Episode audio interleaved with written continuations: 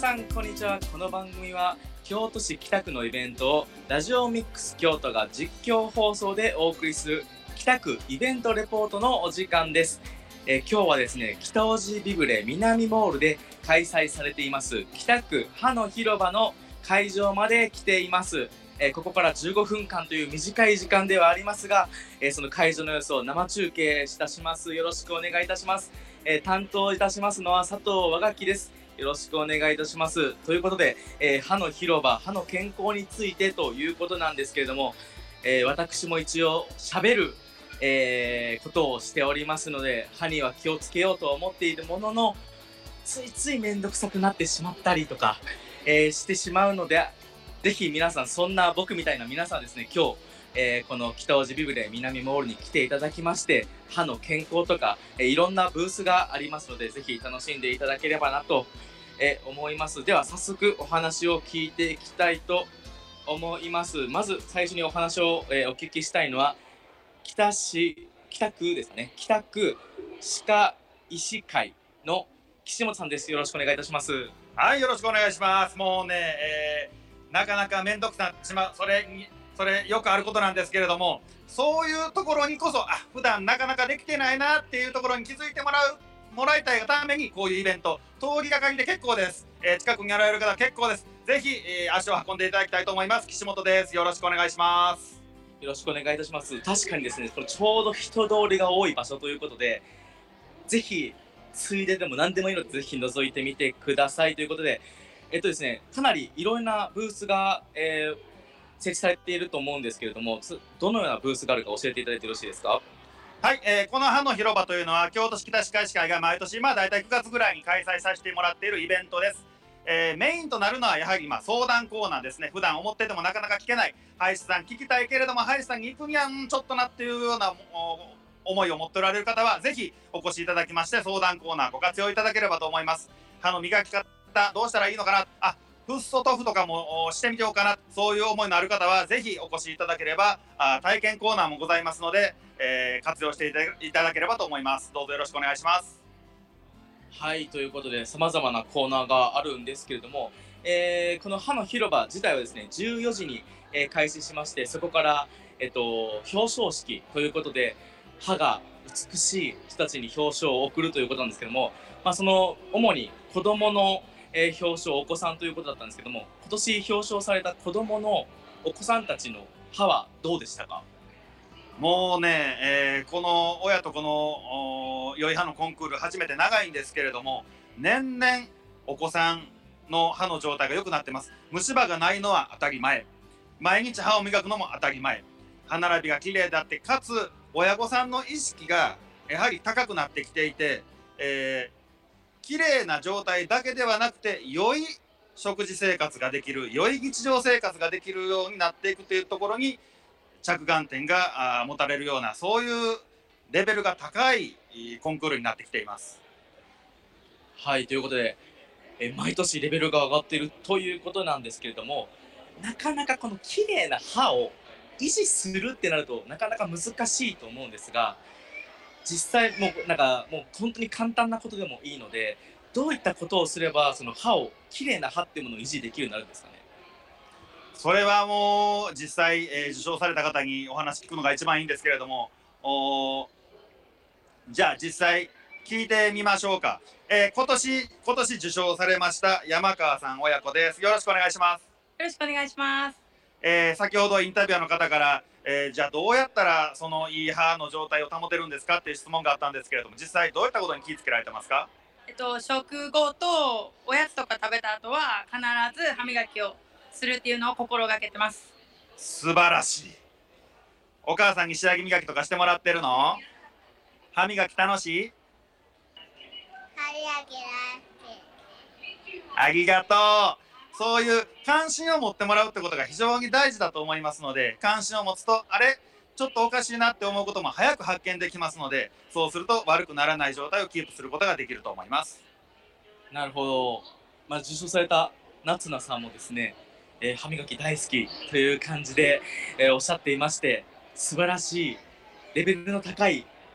歯の綺麗さを保てるということなんでしょうか。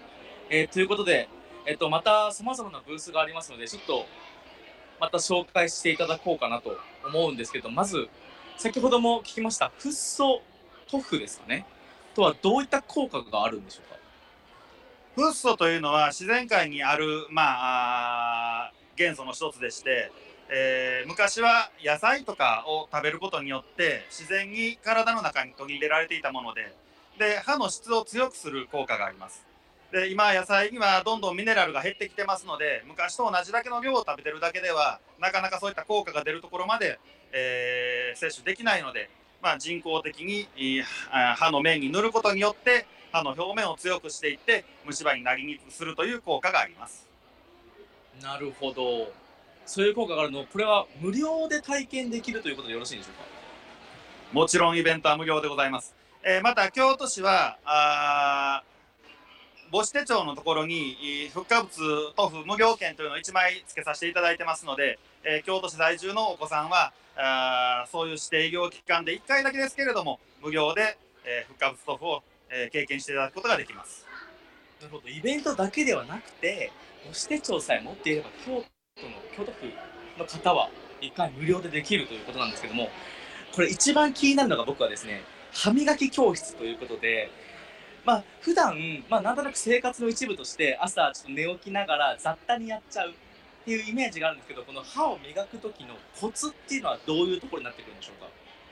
これはね教科書的にはねもう漠然とした話。例えば、えー汚れが溜まりやすいとこところはどこですか？歯と歯の間噛む面歯と歯茎の間とあるんですけれども歯並びって人によってそれぞれ違うじゃないですか。で磨き方っていうのもその人それぞれによって実は磨き方の方法ってのは異なるんです。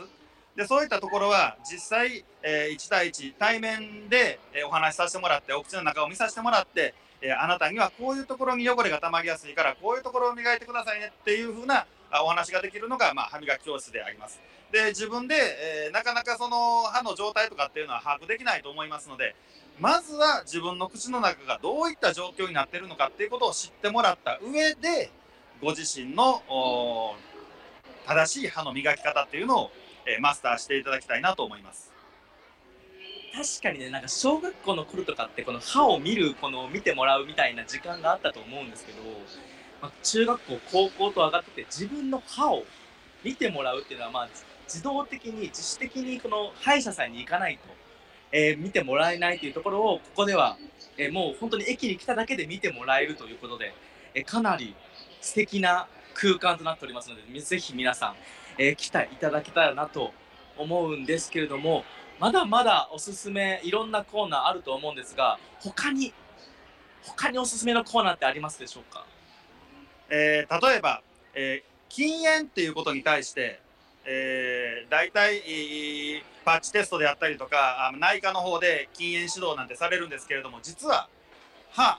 歯科の部分でも禁煙指導をすることができるんです。お口の中というのはタバコを吸ってたりするとニコチンがついたりタールがついたりとかあとおニコチンの中には血管収縮作用があるので歯周病とかもね、えーひどくなりやすかったり治りが悪かったりするんです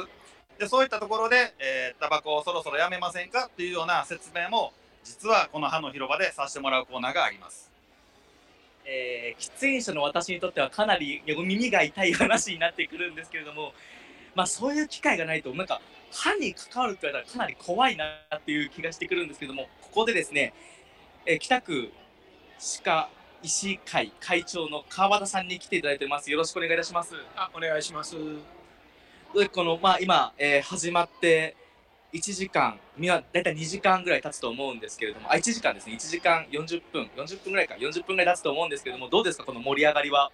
いや、まあまあ、まずまずなんじゃないでしょうか。はい。今後、多分どんどん盛り上がっていくかなと来てほしいですよね。はい。そうですね、それではですね、まあ、表彰されたお子さんたちいると思うんですが、え先ほど、まあ、岸本さんにもお話しいただいたんですが、表彰された子供たち、どうでしたか、今年は？あのーかなりお口の中綺麗な方ばっかりだったんで、はい。まあちょっとなかなか選考は難しかったんじゃないかなと思いますけども。なるほど。すみません、あの、綺麗な歯っていうのはどういった歯なのかなって思うんですけれども。まああの当然虫歯がないでしっかり歯磨きできてていわゆる磨き残しね、そういうふうな汚れもないとそういうふうな歯の方。でかつ歯並びも、えー、綺麗な方ですね、まあ、そういう方がまあ選考の基準にはなっています。なるほど。そうですね。さっき、えー、岸本さんにもお伺いしてですね、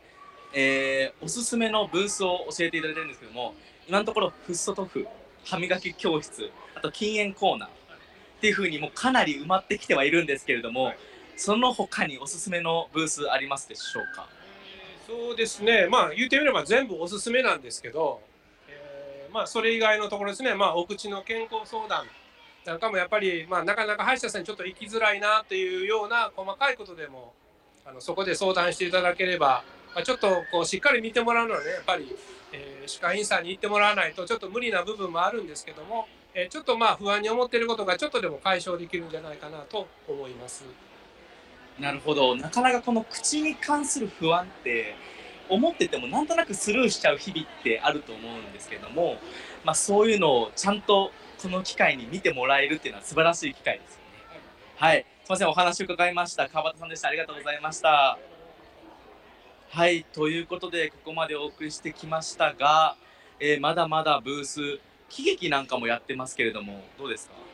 あの歯科の専門職というのは歯科医師のほかに歯科技工士そして歯科衛生士さんというのがおられます。で今回はその歯科衛生士さんが人形劇をしてくれますのでこれはもうお子さんだけではなく大人の方まで、え見てそして笑っていただけるような内容になってます。私たち歯の広場何のためにやってるかと言いますと皆さんが最終的にはやはり美しい笑顔になってもらいたい。先ほどどんな歯ならあ歯がいい状態なんですか？いい歯ってどんな状態ですか？って、えー、お伺いになりましたけれども。それは行き着くところはやはり綺麗に笑えるってことだと思います。美しい笑顔っていうのは周りの人を幸せにしますしまた自分自身も本当に楽しくないと綺麗な笑顔っていうのはできないと思いますのでそういった美しい笑顔になってもらいたいなという思いで私たちは歯の広場をしています。はいということでいい歯とはその人が気持ちよく笑える歯ということなんですけれども、えー、すごく僕が分かるのが僕がちっちゃい頃から矯正をしていましてその